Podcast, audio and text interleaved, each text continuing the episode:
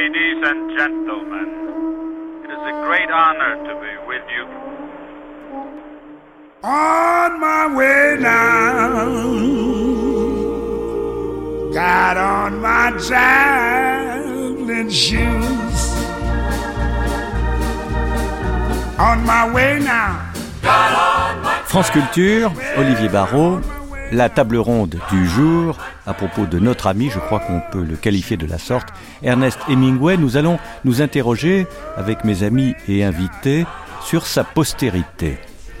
Autour de cette table, Michel Déon de l'Académie française, euh, grand connaisseur des pays de langue anglaise, il réside dans l'un d'entre eux, qui n'est pas les États-Unis, mais qui est l'Irlande, et les éditions Gallimard ont la bonne idée de rééditer ces jours-ci son roman désormais classique Les poneys sauvages.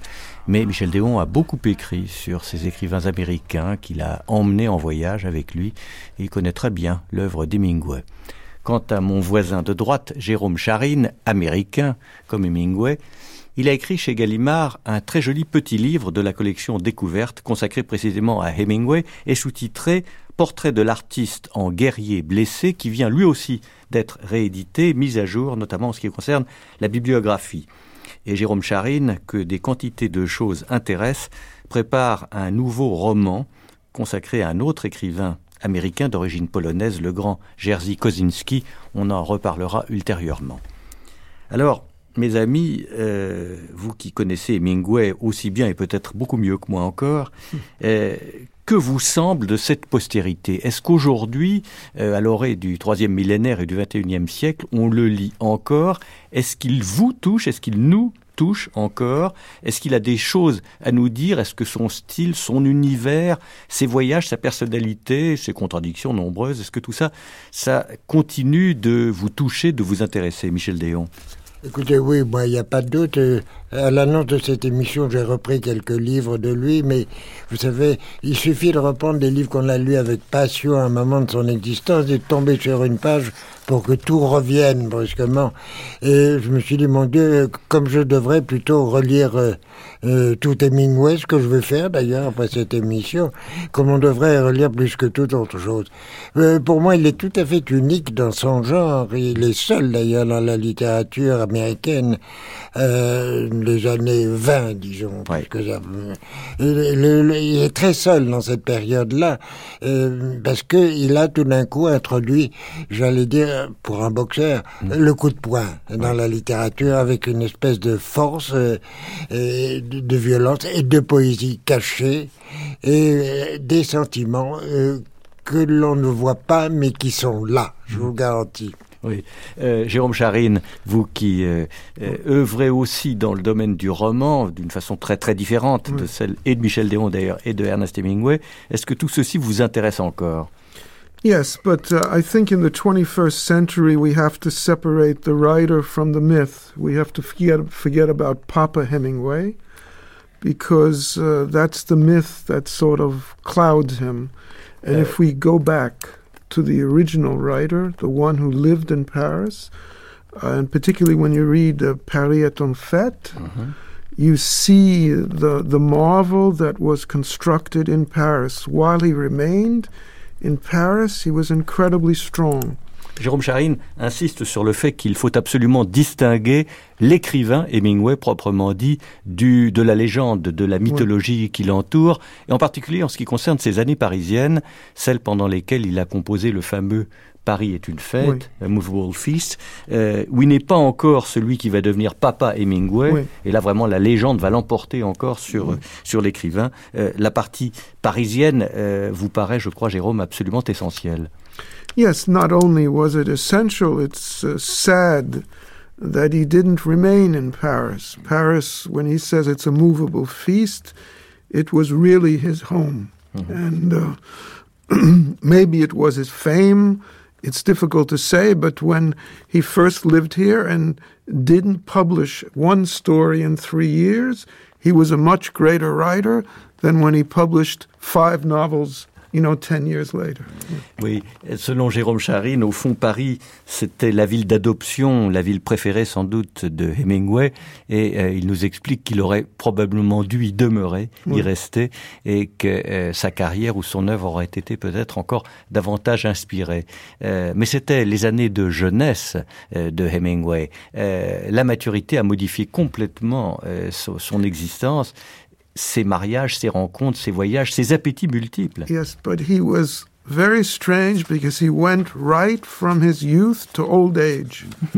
By the time he was 30 and Papa Hemingway, he was already an old man. That's the sadness. He was so young, so vibrant in Paris when he wore his sweatshirt, uh, didn't have any money at all. Uh, he was like a panther going around learning how to write and talking with James Joyce, talking with Ezra Pound, talking with Gertrude Stein. Uh, this was his world, and I, it, it fascinates me why he ever wanted to leave it. Euh, la question que se pose Jérôme Charine, c'est de savoir pourquoi, au fond, euh, Hemingway, qui était tellement bien à Paris, tellement bien entouré, tellement inspiré, a voulu absolument quitter cette ville. Euh, il explique qu'il a écrit sur cette jeunesse alors qu'il était déjà un homme âgé et qu'au fond, euh, incontestablement, c'est ici, euh, sur les bords de la Seine, qu'il a trouvé l'inspiration, ne serait-ce qu'au cours de ses conversations avec d'autres écrivains de langue anglaise, comme Joyce, comme Gertrude Stein, l'américaine, qui a été tellement essentielle pour lui dans son existence, dans sa détermination à écrire autre chose que du journalisme, ou Ezra Pound, le grand poète américain, dont il a été euh, un ami très très proche. Oui. Euh, Michel Déon, qu'est-ce qui vous frappe? Vous parliez de coup de poing tout à l'heure, et je crois que c'est effectivement le mot, euh, qui en plus de fait fait allusion à son goût du combat en tout genre. Euh, c'est quoi euh, cette novation à l'intérieur de ce qu'on a appelé la génération perdue, hein, les grands écrivains américains venus en France après la Première Guerre mondiale, Dos Passos, Faulkner, etc., Ezra Pound, c'est quoi l'écriture coup de poing telle que euh, elle vous frappe vous-même au buffet, si je puis dire? Oui, ce qui frappe, enfin, pourquoi n'est-il pas resté aux États-Unis? Alors que là, il pouvait chasser, pêcher, ses grands sports favoris depuis son enfance, n'est-ce pas?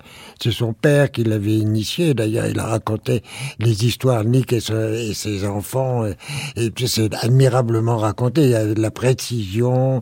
Euh, je viens même quelquefois un petit peu obsédant. Tout d'un coup, il se promène, il voit des poissons rouges dans une vague, il se demande s'il ne va pas les pêcher. C'est tout juste.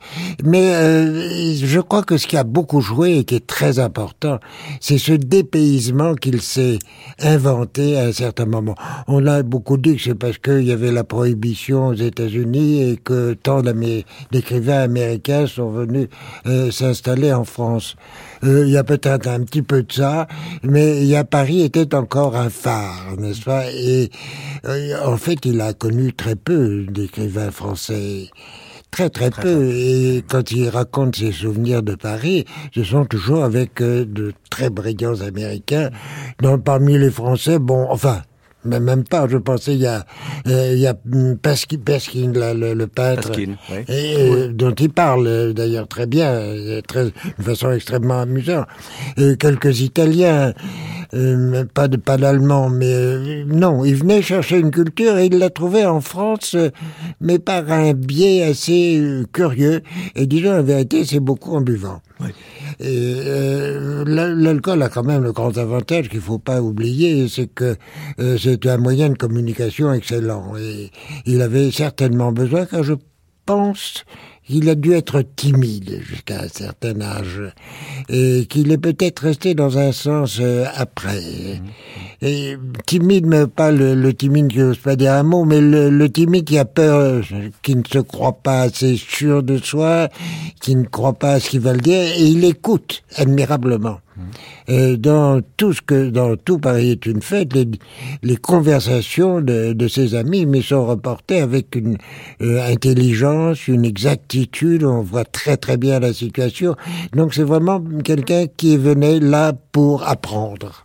On a le sentiment qu'il a élevé l'alcoolisme dont vous parliez au rang des beaux-arts, hein. Euh, de même que De fait, a fait cela pour l'assassinat.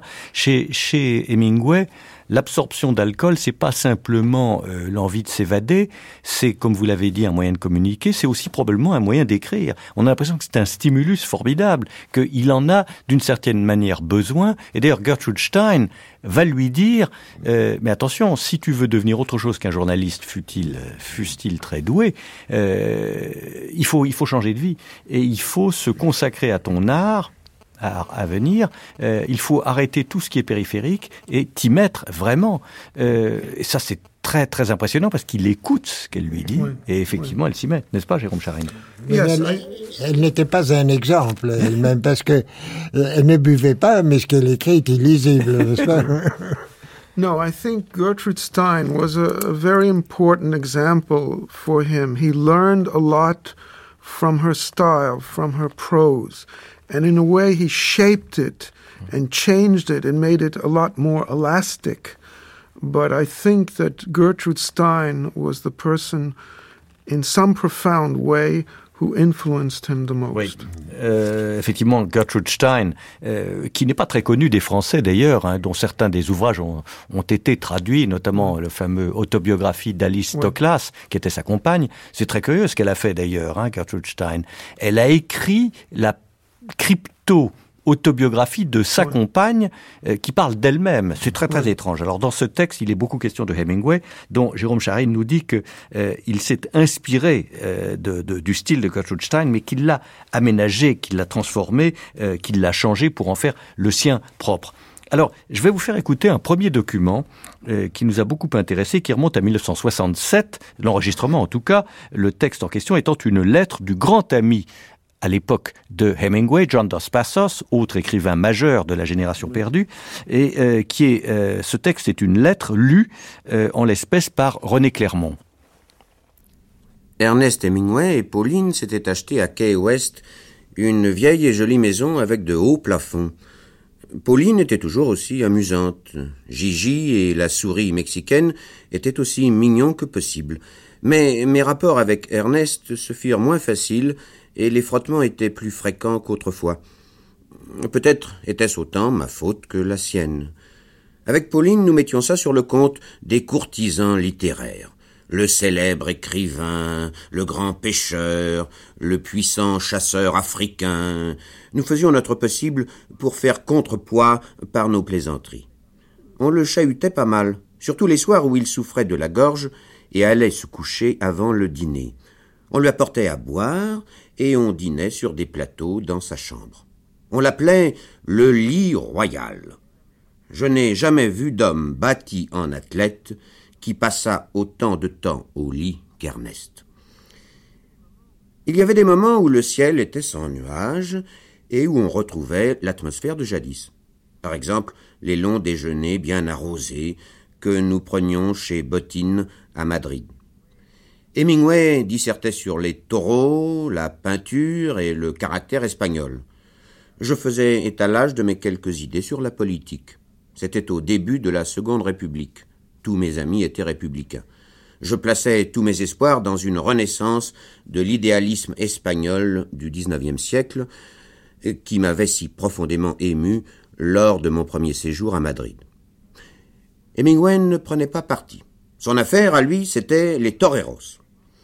C'est au cours de ces repas que, pour la dernière fois, je pus discuter de l'Espagne avec Hemingway sans que nous nous mettions en colère. J'arrivai à Key West avec Cathy par une belle journée et nous découvrîmes que quelque imbécile de sculpteur avait fait un buste d'Ernest. Un moulage en plâtre trônait dans le hall d'entrée. C'était un horrible buste. On aurait dit du savon. Quand nous le vîmes pour la première fois, nous éclatâmes d'un rire sonore. Il ne nous était pas venu à l'esprit qu'Ernest pût le prendre au sérieux. Cet hiver-là, je pris l'habitude, quand j'entrais, de viser avec mon Panama pour le coiffer. Ernest me surprit un jour, me lança un regard mauvais et retira le Panama perché sur la tête du buste. Il fut grognon pendant toute la journée. Personne ne dit rien. Mais après ça, les choses ne furent plus tout à fait ce qu'elles étaient avant. Ah, vous voyez, Michel Déon, qu'au dire de John Dos Passos, il avait assez mauvais caractère, notre ami Hemingway. Euh, Est-ce que vous avez relu précisément du Dos Passos récemment? Euh, oui, oh oui, j'ai toujours relu le Dos Passos, c'est un des très grands écrivains américains. Et alors lui, il a vraiment fait une un portrait de l'Amérique. C'est un- C'est curieux, c'est un homme des Açores, vous savez, il est, euh, il est portugais d'origine. Oui. Et, et c'est lui qui a le mieux parlé de l'Amérique. Si bien que je me demande toujours si, pour bien parler d'une chose, il faut pas ne pas la connaître et y aller et la découvrir chez les autres, dans un autre pays. On y est beaucoup plus, euh, euh, beaucoup plus sensible. Je vais me permettre de, de citer une petite chose sur l'alcoolisme euh, chez Hemingway. C'est une remarque d'un critique anglais qui s'appelait Cyril Connolly, qui avait fondé la, euh, la revue Horizon à Londres et qui disait que en prenant les livres d'Hemingway pour en faire un compte rendu, chaque fois que le personnage du livre lisait, euh, buvait, lisait une page où on buvait, il se commandait un whisky ou une eau de vie ou n'importe quoi, et qu'il n'a jamais réussi à lire euh, Hemingway que dix pages par dix pages. Mais au fond, c'est c'est une manière tout à fait contemporaine ou tout à fait moderne de- d'aborder les littératures, de mêler les plaisirs et les évasions peut-être, les éblouissements d'une certaine manière. Euh, c'est euh, c'est un grand vivant ce Hemingway finalement, et en ça, il est, il nous est toujours au fond assez proche, bien qu'il ait disparu depuis un demi-siècle. Oui, je veux vous dire, moi, parce qu'il y a toujours quand même quelque chose de triste. Euh, J'ai connu quelques alcooliques comme ça. euh, euh, au fond, ils cherchent à se détruire. N'est-ce pas? Et ils ont des dons, ils ont quelque chose de merveilleux, de ça. Ils en sont presque chagrins de ne pas le voir chez les autres et de ne pas pouvoir le partager, sauf en écrivant un livre. Et je crois que c'était peut-être aussi un tout petit peu le, ce qui a poussé Hemingway à écrire, en plus d'un talent incontestable, ça. Mais c'est pas un écrivain raffiné, ce n'est pas un écrivain de style, n'est-ce pas? C'est un écrivain qui d'abord qui s'adapte chaque fois à ses personnages. C'est ça qui est formidable, n'est-ce pas? Ou bien que ce soit un pêcheur, un rustre qui parle, ça, un fils qui parle à son père, c'est quelquefois atroce comme ça. Mais c'est la vérité. C'est la vérité. Et pour vous, Jérôme Charine, est-ce que euh, existe-t-il une descendance, une postérité, une continuité au fond de la manière d'écrire de Hemingway aux États-Unis aujourd'hui? Est-ce que vous avez le sentiment qu'il exerce encore une influence? It's uh, difficult to say, uh, but I, I remember Joyce Carol Oates uh, talk. I was very startled to learn that uh, Hemingway had really influenced her writing because she would not have thought that uh, you know they would be very close. But as far as the young writers today, it's it's difficult. Um, to really know because you have so many young people writing who haven't read anything. So it's not that they haven't read Hemingway, they haven't read anything at all. So they want to be famous in three minutes without. Uh, and that's what's so wonderful about Hemingway. Il a un vrai apprentissage. I mean, he spent three years without publishing anything.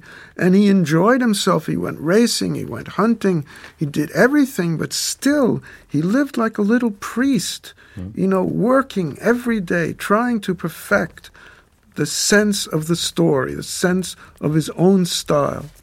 Jérôme est très impressionné par le fait que Hemingway, à Paris, soit resté pendant trois ans sans rien publier, ce qui ne veut pas dire qu'il n'ait pas écrit. Il a travaillé, il s'est exercé, il a remis ses textes à Gertrude Stein, qui les corrigeait. Il est revenu constamment euh, euh, avec l'ouvrage sur le, sur le métier.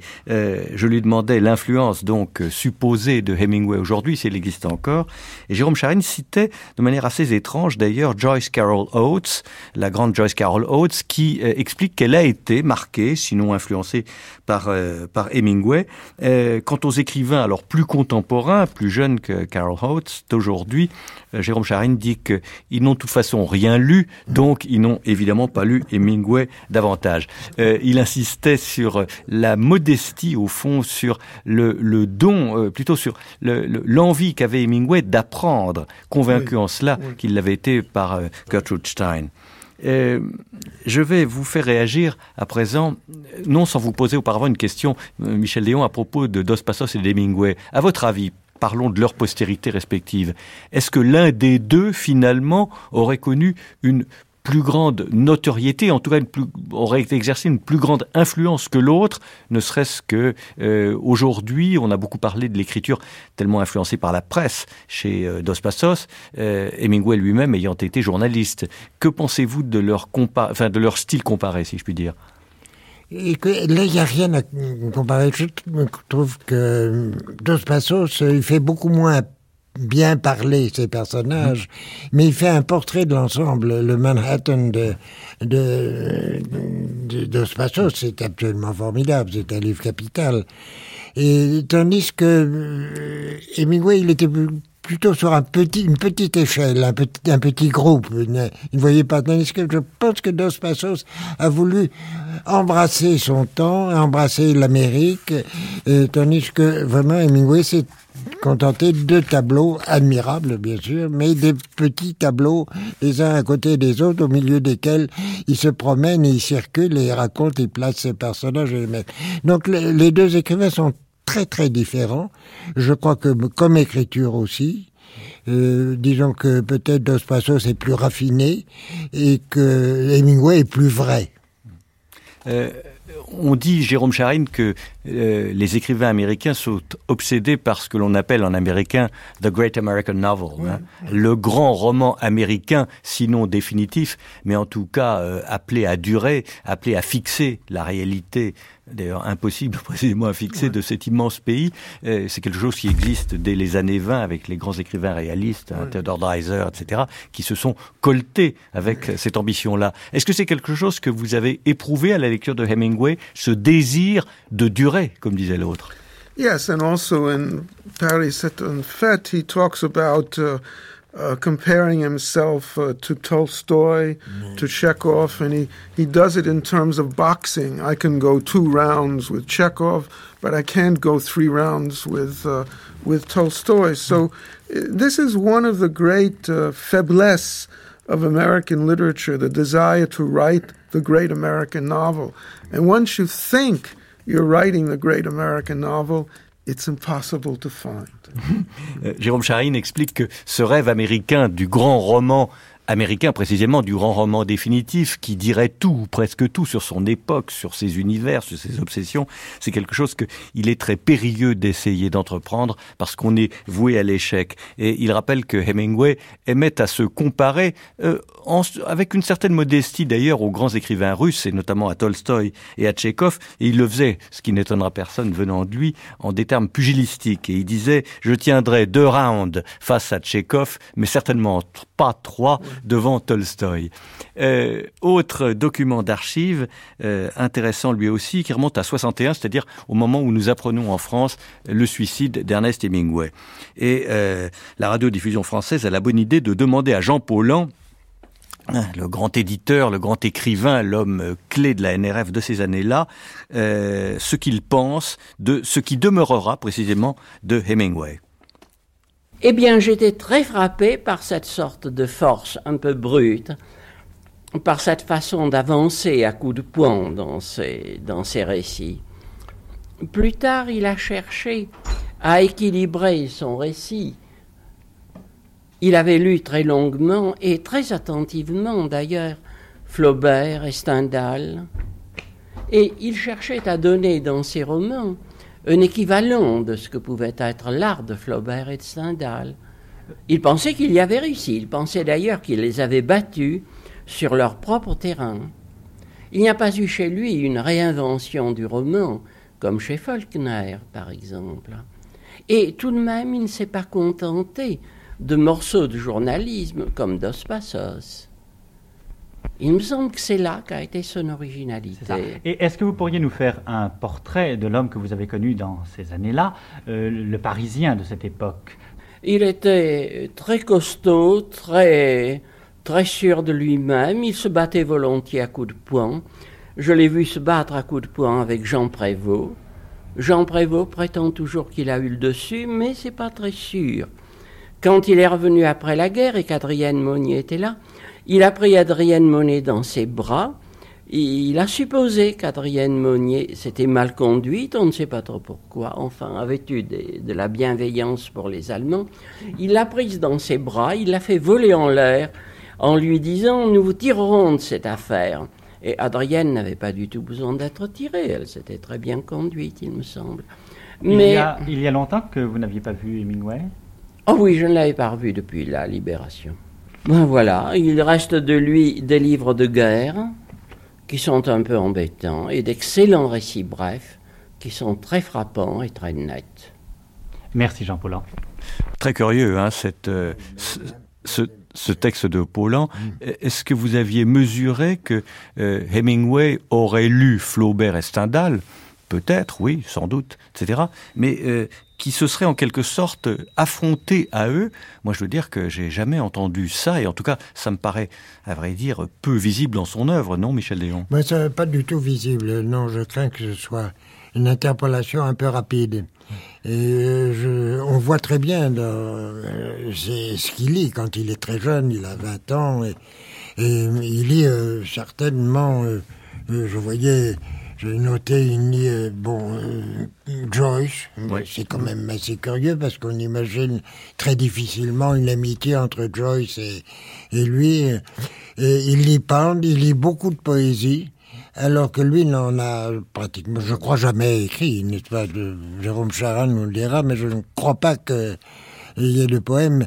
Mais en même temps, il s'est gorgé de poésie à Paris. Il en, par- il en parle beaucoup, beaucoup. Il est incontestable que ça. Mais ça, ça fait partie de cette culture euh, que l'on doit assimiler, qui ne doit pas se voir ensuite et qui ne donne pas forcément euh, aussi un poète. N'est-ce pas? On peut aimer beaucoup la poésie sans, sans écrire une ligne de poésie. Et je crois que ce qu'il a lu, effectivement, le plus transporté, ce sont les Russes. Certainement, là, il a pris une leçon, une ampleur, il est sorti de sa coquille, il a vu ce que c'était Tolstoï, Dostoïevski, les, les grandes choses qui les agitaient et que lui n'avait pas encore agité, et qu'il a d'ailleurs agité, mais par des biais très différents. Le fait est, ça, ça n'a quand même strictement rien à voir. Euh, c'est très curieux ce que raconte, là encore, euh, euh, Jérôme Charine, ce que raconte Jean Paulhan euh, sur ce côté physique, immédiatement physique. hein. Et ça, c'est quelque chose qui, me semble-t-il, reste assez et qui nous le rend très présent. Ce- ce- cette espèce de grande baraque, Oui, oui. euh, comme ça, très, très musculeuse. Euh, en même temps, on apprend en lisant Michel More, qui est un autre très bon spécialiste de la littérature américaine, qu'il s'était fait ajouter en quelque sorte des poils sur la poitrine pour faire encore plus viril. hein. Bon, alors tout ça est dérisoire et presque un peu pitoyable, et en même temps c'est vrai qu'il s'est battu. Il s'est battu au collège quand il était môme. Euh, il a, semble-t-il, effectivement affronté Prévost, et selon selon les exégètes, euh, c'est l'un ou l'autre qui l'a emporté. Enfin, peu importe. Mais est-ce que vous croyez que ce côté physique, euh, ce côté comme ça, euh, euh, homme extrêmement charnel, euh, aimant les femmes, aimant l'alcool, aimant le combat, aimant les taureaux, aimant la pêche, aimant la chasse, est-ce que tout ça nous le rend euh, plus proche d'une certaine manière, ou est-ce qu'au contraire, euh, il nous paraît démodé No, I, I think for me it was a mask, a disguise that he wore. He was a very, very sensitive man. He was incredibly sensitive, and so when he put on the pose of Falstaff, of the boxer, you know, the great uh, athlete, it was a way of hiding how sensitive he was. And Gertrude Stein saw this right away, you know. She said, You're a Boy Scout, you know, trying to learn how to be a writer. But uh, this is one of the great tragedies of his life is that he insisted on this physical prowess to be this bear of a man when really he was so, so unbelievably sensitive. Oui, Jérôme Charine insiste sur la sensibilité à fleur de peau d'un homme comme Hemingway. À fleur de peau, précisément, on parle là de l'épiderme. hein. Oui. On parle vraiment de, de cela, de la, de, de- de la couche sensible, si je puis dire. Euh, selon lui, à l'évidence, Hemingway portait un masque, ce que nous disait du- à l'instant, à sa façon, Michel Déon également.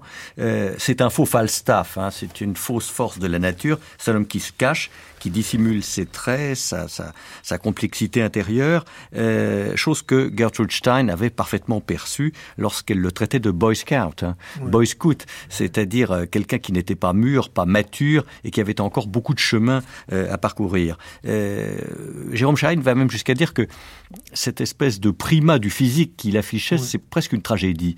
Euh, C'est un faux semblant, que c'est une duperie et que c'est au fond très très loin de ce qu'il était euh, vraiment. Euh, autre document, euh, j'allais dire à charge, car euh, ni Dos Passos, que l'on a écouté pour commencer, ni Jean Paulhan, bien entendu, ne tiennent de propos éminemment critiques à l'endroit de Hemingway. Ce n'est pas le cas et c'est très étrange, de Maurice Edgar Coindreau.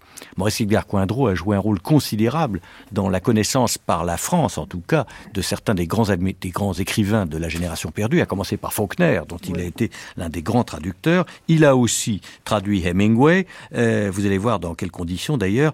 Euh, c'est une interview qui remonte à 40 ans maintenant, en 1971. Oui, on voit que vous avez maintenant une opinion un peu sceptique au fond sur la valeur euh, littéraire d'Hemingway. Vous avez pourtant traduit euh, deux de ses romans, euh, Le Soleil se lève aussi et une partie de l'Adieu aux armes. Oui. Je vous ai dit, je crois, dans un de nos entretiens précédents, que je n'avais jamais traduit que des choses que j'ai aimées. Oui. Eh bien, vous me forcez à vous dire que ces deux romans-là, ce sont les deux seuls que j'ai traduits pour de l'argent. Vous ne les aimiez pas? Je les ai jamais aimés. Je vous ai dit comment Gaston Gallimard avait accepté tout ce que je lui avais envoyé avant, et des choses euh, qui étaient tout de même courir des risques, pas du Faulkner ou des choses comme cela. Et j'ai une lettre de lui où il me disait, ben maintenant nous aimerions bien que vous fassiez pour nous ces deux livres de Hemingway. Et alors j'ai réfléchi pas très longtemps. D'abord que c'était extrêmement facile à traduire parce que Hemingway se traduit c'est enfantin. Et puis surtout, je me dis ça, ces livres auront sûrement du succès. Alors allons-y. Euh, J'ai beaucoup moins d'objections pour le soleil se lève aussi que pour l'adieu aux armes. Mais c'est-à-dire, vous reprochez quoi en somme à Hemingway? D'utiliser un peu des trucs et des poncifs pour faire passer un romantisme Oui. un peu désuet? Non, je lui reproche aussi de vouloir nous faire prendre des vessies pour des lanternes. C'est-à-dire? Eh bien, tenez, par exemple, euh, dans l'adieu aux armes, où il y a une femme qui meurt. Il décrit l'hôpital, tout cela a l'air extrêmement réaliste, extrêmement bien. Seulement, il n'a pas de possibilité dans cette scène de montrer la moindre sensiblerie, la moindre émotion. Alors, il fausse complètement la réalité. Au moment où cette femme à qui on donne du chloroforme parce que les choses ne marchent pas très bien dans un accouchement, la femme, qui évidemment devait avoir autre chose à penser que cela, dit au docteur mais docteur, euh, vous devez avoir faim, vous ne voudriez pas aller prendre un petit déjeuner Vous pourriez peut-être donner le chloroforme à mon mari, lui dire comment on le donne. Et alors, euh, le mari dit, mais ça ne doit pas être bien difficile. Oh non, dit le docteur, tenez, vous voyez, il poussait cette petite manette comme ça jusqu'au numéro 2, mais il faut pas aller plus loin. Alors, euh, il se met à faire euh, marcher la petite manette. Pendant ce temps-là, le docteur va prendre son petit déjeuner. Seulement pendant l'intervalle où ils sont seuls, alors il y a des conversations, en fait, d'une sentimentalité de midinette complètement irréelle, de sorte que qu'on ait pu faire d'Hemingway un grand réaliste, c'est toujours la chose qui m'a étonné, parce qu'il n'y a rien de moins réaliste que cela. Mais pourtant, dans ses nouvelles, par exemple, quand il ramasse bien une petite histoire, il a quand même énormément de talent au niveau du style pour la raconter. C'est-à-dire qu'il n'y a rien de trop, c'est extrêmement précis, c'est C'est vraiment vrai. très évocateur. C'est vrai. Mais alors, comme elles sont courtes, on peut les lire rapidement, sont vite finies. C'est encore un avantage. Et à votre avis, que restera-t-il de son œuvre? Ah, mais je crois qu'il restera pas mal de choses, parce que ce dont je parle là, c'est surtout la question du fond. Mais la forme est extrêmement jolie. J'aime assez, le soleil se lève aussi, parce que il y a toujours ce même élément, enfin, qui est un petit peu déplaisant.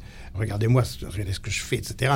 Mais c'est tout de même la meilleure description du Paris de Montparnasse de cette époque. Et si on voulait faire un cours, par exemple, ou écrire un livre sur la génération perdue, eh bien, dans son premier roman, il y a là tout un aspect de la société que l'on ne décrivait pas autrefois, surtout dans les romans américains, cette vie de barf, cette vie qui s'est développée de Montparnasse à Saint-Germain-des-Prés. Mais enfin, c'est tout de même lui qui a fait cette peinture-là. Seulement, On ne peut pas indéfiniment. Enfin, il faut grandir, si vous voulez, il faut, il faut vieillir. Or, il n'a jamais vieilli. Enfin, vous lui reprochez d'avoir toujours eu 15 ans. Exactement. Je reproche d'avoir toujours eu 15 ans et d'avoir toujours voulu nous faire croire qu'il en avait 40 et que c'était lui qui ferait trembler le monde. C'est ça qui m'agace un petit peu. Mais au point de vue littéraire, ces descriptions sont très jolies. Oui, dans aux armes, par exemple. L'adieu aux armes. Une Oh, description de guerre, non? oui, mais surtout des descriptions de campagne, de ruisseaux, où il va pêcher naturellement. Ils vont tout le moins essayer de pêcher. Et qui sont assez jolies. Puis enfin, écrire un livre comme Les Vertes Collines d'Afrique, à la glorification des safaris, de l'extermination des animaux du haut d'un Ça, ça vous hérisse. Ah, ça, ça me hérisse complètement, en fait. Surtout, c'est encore, il, il courait un risque, mais il est dans un avion, alors, ou bien dans une auto blindée. Ça n'empêche pas de rater ses bêtes, mais enfin, c'est regrettable qu'une bête ne lui ait pas fait son compte. Ah, il n'est pas tendre, hein, Maurice Edgar Coindreau. Il est passé complètement à côté, là, parce que on comprend qu'il a traduit, pour des raisons d'argent, euh, Le Soleil se lève aussi et L'adieu aux armes, plutôt bien d'ailleurs, et il dit cette chose qui me paraît, alors Jérôme Charine, vous allez nous donner votre avis, mais qui me paraît complètement erronée, qui est que euh, c'est très facile à traduire, mais je trouve que c'est absolument faux. Euh, D'abord, l'anglais, contrairement à ce qu'on dit souvent, n'est pas facile à traduire en français. Beaucoup plus difficile de traduire l'anglais que l'allemand ou le russe ou l'italien dans notre langue, parce que le, le niveau si je puis dire, de préoccupation mentale n'est absolument pas le même. Mais euh, dire que c'est facile à traduire et que lui faire le reproche de fausser la réalité, mais, mais pardon, mais c'est un peu idiot, non? Vous ne trouvez pas? C'est un peu idiot. Aussi, je crois qu'il a dans, dans sa tête la musique de, de Faulkner. Oui. And with Faulkner's music, he, he didn't, he wasn't really able to understand the rhythm that Hemingway had, which was the exact opposite. Faulkner was about compression, putting the energy into in, into each sentence, and Hemingway's was the exact opposite. Hemingway was about the spaces between sentences, the way he uses the word "and" to connect things. So uh, he didn't understand the subtlety and the poetry that uh, that Hemingway had, uh, which is understandable. You know, coming from one writer to the other. Yeah. Jérôme Charine fait, fait, la distinction qui est tout à fait éclairante, c'est vrai, entre Faulkner et Hemingway, puisque l'un et l'autre ont été traduits par Maurice Edgar Coindreau. Et, et à l'évidence, Coindreau se sent beaucoup plus proche de Faulkner que de, oui. que de Hemingway. Faulkner, c'est l'homme de la compression, c'est l'homme de l'énergie ramassée, alors que chez euh, Hemingway, c'est presque le contraire, nous dit Jérôme Charine, c'est plutôt la, la science de l'espace qui doit euh, exister entre les mots. Euh, Faulkner avait dans l'oreille, pardon, Coindreau avait dans l'oreille la musique de Faulkner et il n'entendait absolument pas celle de, de Hemingway. Il n'a donc pas du tout été sensible à la subtilité de Hemingway. Mais justement, Jérôme Charine, moi j'ai le sentiment que ce qui survit euh, d'une manière intacte véritablement chez Hemingway, c'est cette sensibilité, c'est cette subtilité, c'est cette nostalgie finalement oui. implicite qui, qui, qui, qui baigne une grande partie de son œuvre. Et aussi, c'est un peu de jalousie. I think he discovered Faulkner. He presented Faulkner to the French audience. Faulkner was his child, and Hemingway wasn't. So he didn't feel the same uh, closeness Oui, euh, Jérôme Charine dit effectivement, là ce sont des raisons plus directement personnelles. Euh, il explique que puisque Coindreau avait découvert Faulkner pour la France, euh, il se sentait évidemment une responsabilité à son égard, tandis qu'il n'avait pas découvert Hemingway, oui, qui a été traduit par beaucoup d'autres avant et après. Oui. Donc il n'avait pas avec Hemingway ce, ce rapport presque euh, d'introducteur, au fond oui. d'initiateur auprès du public français qu'il a eu objectivement, puisqu'effectivement c'est lui qui a proposé à Gaston Gallimard euh, cet écrivain qu'il venait de découvrir et et euh, on connaît la suite, effectivement. Euh, quand même, euh, Michel Déon, ça m'étonne un peu. Moi, je dois dire que quelqu'un qui est aussi frotté des réalités américaines, comme l'était Coindreau, qui a passé une partie de la guerre aux États-Unis d'ailleurs, je suis très étonné de cette espèce de... C'est un malentendu, au sens presque propre du mot. Il a mal entendu la mélodie hemingwayenne. Oui, oui, oui certainement. Non, en effet, je je vois pas, je ne connaissais pas du tout ces réflexions de Coindreau. Elles m'étonnent, mais en même temps, je me dis bon, voilà, on n'est pas fait pour traduire n'importe quoi. On est fait pour traduire un, auteur, un certain genre de, de roman, ça. Et on peut pas traduire n'importe qui, n'importe quoi. C'est pas vrai. Il faut choisir. Il faut que ce soit un livre qu'on aime. Je comprends que Coindreau, qui était un intellectuel de, de grande classe, soit un petit peu moins intéressé ben, par les histoires euh, que raconte Hemingway, qui sont des anecdotes admirables, et beaucoup plus par euh, Faulkner, qui est pratiquement un écrivain métaphysique, c'est tout à fait différent. Alors euh, voilà, c'est quelqu'un qui n'est pas de, son milieu, de sa société. Mais alors, pour en revenir à ce qui est peut-être encore aujourd'hui euh, l'actualité, la valeur, l'intérêt et peut-être la postérité de Hemingway, euh, est-ce que vous avez l'impression l'un et l'autre que euh, ce style comme ça, très cursif, très rapide. Euh, Est-ce que tout ceci inspire encore euh, Moi, je, à mon avis, à coup sûr, parce que je trouve que de surcroît, c'est un très bon portraitiste du sentiment amoureux. Un peu par effraction, un peu de manière cursive. Il n'affronte pas le sujet. Mais à côté de ça, euh, le personnage de Catherine Barclay dans L'adieu aux armes, c'est quand même magnifique, enfin, il me semble. Euh, de la même façon, lorsqu'il évoque sa propre épouse dans Paris est Oui. une fête, hein, euh, qu'il laisse entendre qu'il a connu d'autres femmes, mais qu'il est revenu à cette première femme, et on sait qu'il en a eu ultérieurement d'autres, d'autres épouses légitimes. Mais c'est magnifique. Enfin, euh, c'est c'est quelque chose qui nous bouleverse encore aujourd'hui, alors que précisément, quelquefois, la traduction a un peu vieilli. Non, ça n'est pas votre impression? Oui, c'est oui, c'est- c'est mon impression. Il y a aussi peut-être cette chose euh, que peut-être n'a pas senti, moi je crois l'avoir senti euh, chez Hemingway, je crois qu'il avait la foi. Et je ne serais pas très étonné euh, qu'il ait, à un moment, en tout cas, ça se voit, ça se glisse là, et qu'il ait songé à se convertir au catholicisme. Et c'est visible, il est très respectueux euh, des églises, il est très respectueux de la foi des autres. Euh, c'est donc qu'il a peut-être en lui quelque chose en commun sans que ça transparaisse beaucoup, mais ça, ça apparaît de temps à autre euh, dans ses livres.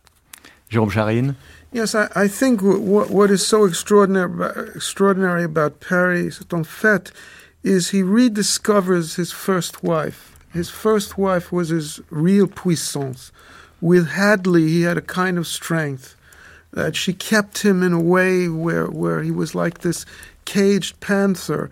And once he went out of the cage and married Pauline, you know, mm-hmm. and became the, the famous writer, uh, to some degree, uh, he changed so radically so that it's interesting at the very end of his life, he goes back to the beginnings, goes back to the power, goes back to the memory of what it was like to be with Hadley. Euh, Jérôme Charine euh, explique ou se souvient que euh, d'une certaine manière, dans Paris est une fête. Encore une fois, c'est un livre qui, à l'évidence, nous plaît beaucoup à tous les trois. Euh, dans Paris est une fête. il retrouve et presque il reconquiert post-mortem sa première épouse, Hadley, euh, qui aura été certainement la plus importante au fond, puisqu'elle a été la première. Et euh, Jérôme Charest explique que lorsqu'il l'a quitté, lorsqu'il est sorti de la cage au fond, et qu'il s'est livré au monde, euh, alors qu'il a quitté à ce moment-là sa toute jeunesse pour entrer dans, dans la, la vraie vie peut-être, euh, là il s'est il s'est modifié et il s'est oublié. Et c'est à la fin de ses jours, nous rappelle Jérôme Charine, qu'il est revenu à tout ça, à ses sentiments premiers, à ce lien euh, vital et probablement définitif avec Hadley. Et ça, c'est c'est manifestement quelque chose d'extrêmement émouvant encore aujourd'hui. C'est très touchant, c'est Oui. très touchant. C'est aucun senti- sentimentalité. It's there, there's no sentimentality in his portrait of her. He's very hard on everyone, and he's even hard on on her. But somehow you feel the love, and you feel his power through the relationship with Hadley. When he talks about, oh, we went out and we ate, we we came back home and read, and then he says at the very end, and we made love. Mm, mm. And somehow there is in that memory an incredible sense of power. Oui, Jérôme Charine euh, insiste à très juste titre, je crois, sur euh, cette absence de sensiblerie, euh, mais par contre ce sens du sentiment caractéristique de Paris est une fête, dans lequel il évoque, il évoque ces liens très simples, très quotidiens, très matériels avec cette épouse Hadley. Euh, ils se promènent dans les rues de Paris, euh, ils boivent un verre de blanc à la terrasse d'un café, ils vont manger quelque chose dans un de leurs bistrots favoris, ils reviennent dans leur hôtel qui est un hôtel très modeste, ils font l'amour et puis voilà. Et euh, il me semble que dans cette espèce de laconisme finalement, cette économie extraordinaire de style, se dégage une émotion prodigieuse et qui est absolument intacte. exactement, Exactement. N'est-ce pas, Michel Déon Tout à fait, tout à fait, oui. Il a ajouté l'enfant aussi. Oui. Le, Oui, oui. Oui, l'enfant est Oui. certainement quelque chose euh, de, de très puissant entre eux. C'est c'est- c'est Oui, vraiment le lien total. Et, et il en parle plus- plusieurs fois, mais très brièvement. Il ne il fait pas du guili-guili avec cet enfant. Non, non. Ça va devenir un pêcheur, un chasseur, un boxeur, tout ce qu'on veut. Mais Euh, pour l'instant, c'est encore une petite chose, mais c'est une petite chose en vie qui lui doit la vie. C'est la suite. C'est un livre aussi euh, qui commence à être écrit. Est-ce que euh, vous diriez Hemingway notre contemporain? Est-ce que vous diriez cela tous les deux? Aujourd'hui, c'est un peu une question un peu difficile.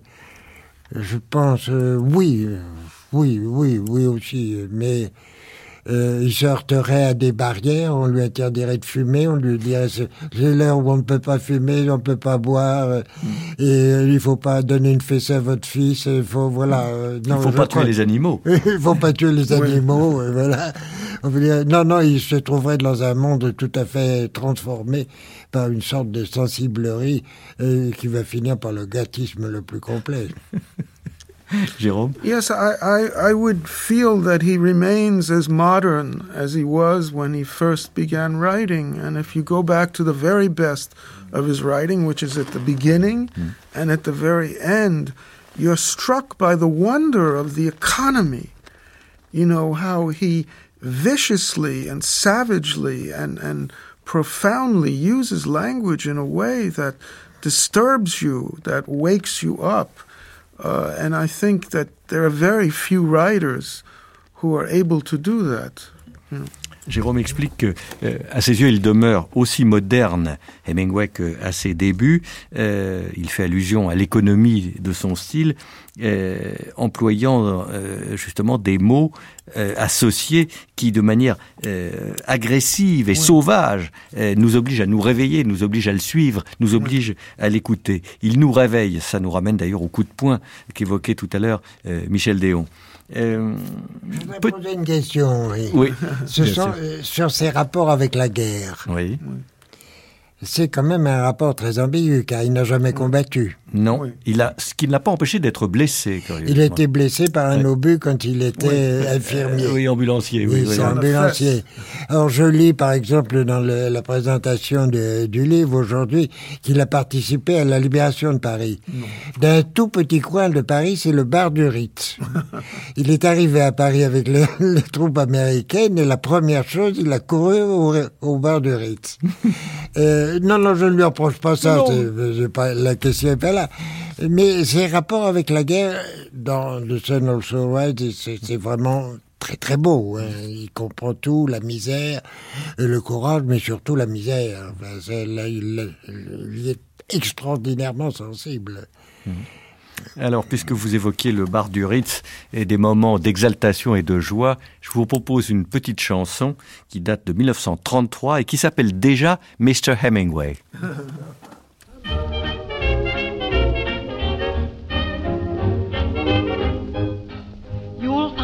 that I'm the sort that likes a little sport, but there's a limit nevertheless. There's something in your eye that seems to warn me I had better beware of your finesse. I can understand when you hold my hand that it's love finding a way. I don't mind you feeling thrilly, but when you start getting silly, please, Mr. Hemingway, it's so plain to see you appeal to me, but you mustn't lead me astray. Though you have a secret passion and you say it's quite fashion, please, Mr. Hemingway, I love affection, and you know I can. Oh, I've no objection. But remember, you're a married man. You're so kissable. It's permissible. If you steal a kiss, it's okay. I adore you when you're gentle, but when you get sentimental, please, Mr. Hemingway.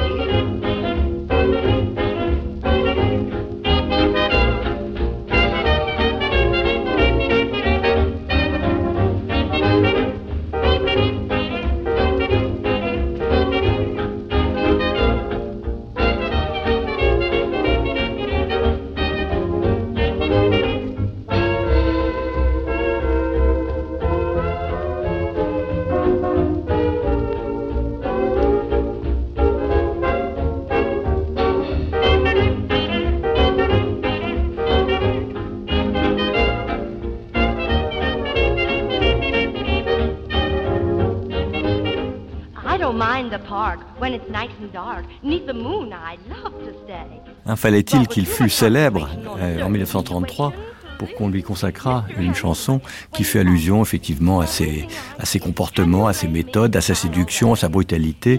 Ça c'est amusant ça, Jérôme Charine. No, also it, it, it shows you something that it's hard for us to understand. He had the celebrity of a movie star, not like an, another writer. He was handsome, uh, and it's it's one of the things that Edmund Wilson talked about. He said he had an ominous resemblance to Clark Gable, and and and we we can't forget that. Suddenly he wasn't a writer anymore. He was a star.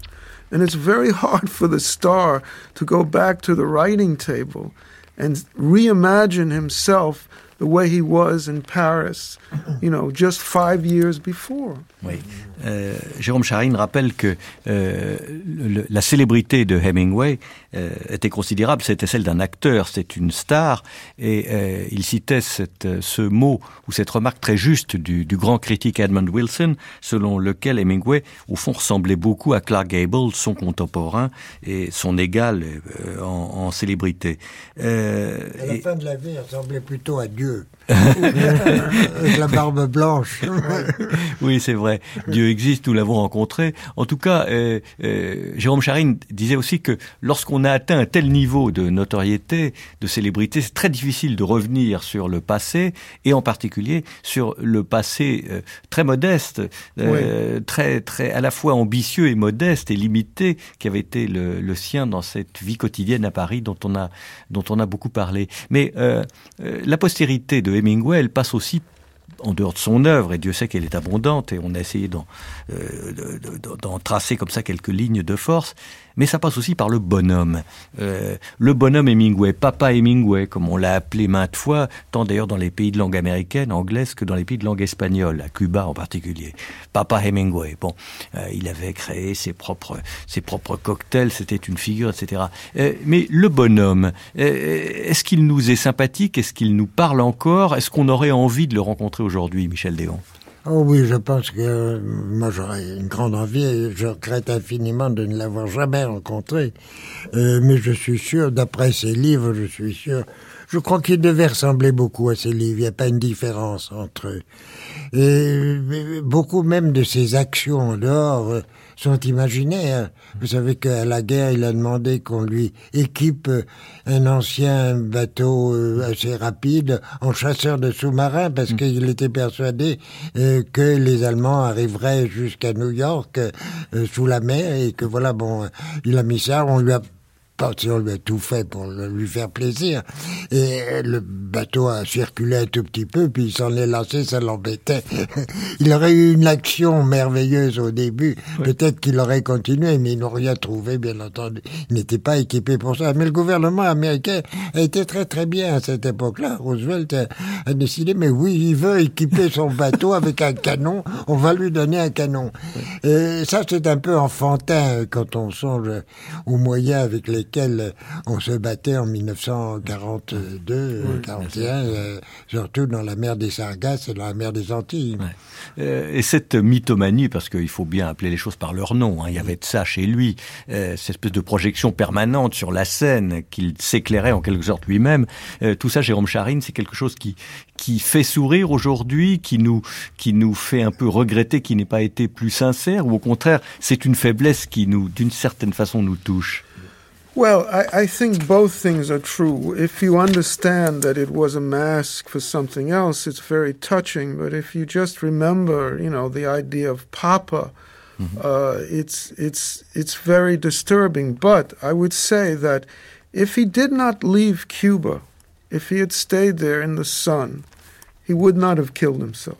It's only when he came back to Idaho in this devastated landscape, living in this bunker, that he felt isolated and alone. And that, to me, is, is one of the tragedies of his life. He didn't need shock treatment when he lived in Cuba, he had the sun.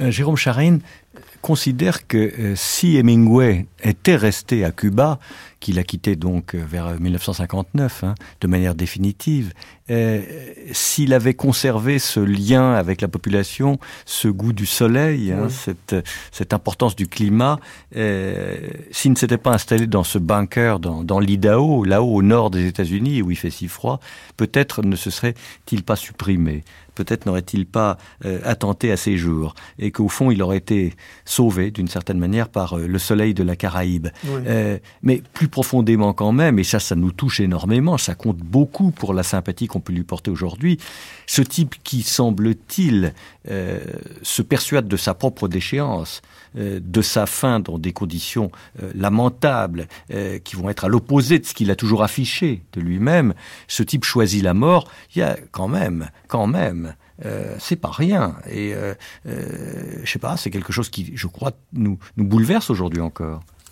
Yes, but it was like the violence of his writing. This is writing, you know, if you look at the sentences, are really very, very violent. And this act, this final act of violence, was almost like his last sentence. Oui, cet acte de suprême violence qu'est le suicide, c'est sa dernière phrase, dit très bien Jérôme Charine. Michel Déon Mais- oui, je veux dire que le dernier roman, évidemment, euh, Across the River into the Trees, bon, c'est- pas bien, n'est-ce pas? Par rapport, quand on aime Hemingway, on dit non, c'est- pas lui, je, je copie. Mais il a quand même été victime aussi des ravages de l'alcool. Oui. Euh, Vraiment, il faudrait une constituer, être constitué en granit pour résister à ce qu'il pouvait boire, n'est-ce pas? Les, les quatre ou cinq daiquiris tous les matins euh, au réveil et tout, ben, c'est vraiment... Et ça, euh, je crois qu'en effet, le fait de ne plus pouvoir euh, de très bien comprendre qu'il n'a plus ce pouvoir pour écrire, euh, c'est certainement, euh, c'était une de ses grandes raisons d'être et qui disparaissait. Yes, but it's very strange because he wrote une fête très tardivement, very late in his life. So what happened to him? You see, that that's the problem. That you know somehow uh, uh, Hadley, the the memory of Hadley, revived him. Okay, once the book was ended, his life was also ended. His youth was ended, and he fell into oblivion. Oui, Jérôme Charine explique pour conclure que euh, Paris est une fête va d'une certaine façon le ramener à la vie, à travers en particulier le personnage de sa première femme, Hadley, et que euh, cette dernière résurrection, en quelque sorte, Oui. euh, ce dernier acte, ou cet avant-dernier acte, l'amène, euh, peut-être naturellement, si, si l'on peut employer cette expression, euh, jusqu'à cet acte de violence ultime Oui. qu'est le suicide. Euh, un très très grand merci à tous les deux, Michel merci. Déon et Jérôme Charine. Nous allons mettre un terme à ce débat du jour et dans quelques instants, le troisième volet de cette matinée consacrée à Hemingway, la partie dite documentaire, et aujourd'hui c'est la Hemingway mania, la folie Hemingway.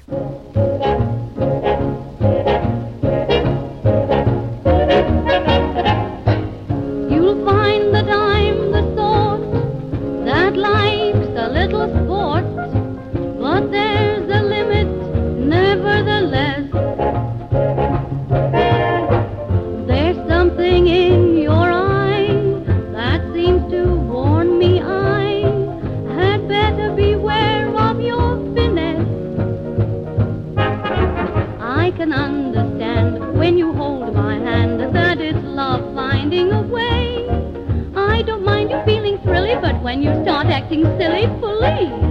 Mr. Hemingway, it's so plain to see you appeal to me. When you're near, my heart must obey. You're so sweet and so delicious, but when you get too ambitious, please. Mr. Hemingway,